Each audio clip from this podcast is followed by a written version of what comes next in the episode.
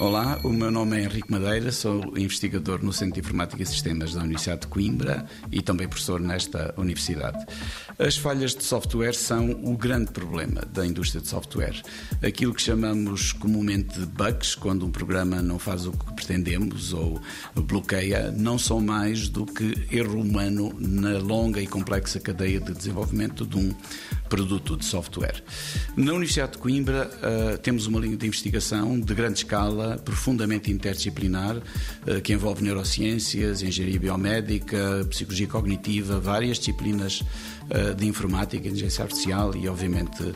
engenharia de software, para estudar esta, esta temática. Trabalhamos em várias frentes, mas principalmente pretendemos uh, identificar as causas profundas do erro humano no contexto de software numa perspectiva de neurociências. Por exemplo, perceber porque é que um investigador, um programador, uh, comete um erro software num determinado contexto, contexto ou não é capaz de identificar um bug numa operação de inspeção de código, por exemplo. E, por outro lado, uh, temos desenvolvido ferramentas não intrusivas, isto é, que se podem ser utilizadas no dia a dia de, do desenvolvimento de software,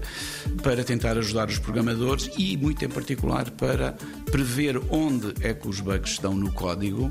mas não olhando tanto para o código, mas acima de tudo para os uh, programadores, monitorando, por exemplo, de forma não intrusiva, a carga cognitiva, os níveis de stress, os desvios de atenção, que sabemos que são uh, estados cognitivos que potenciam o erro humano.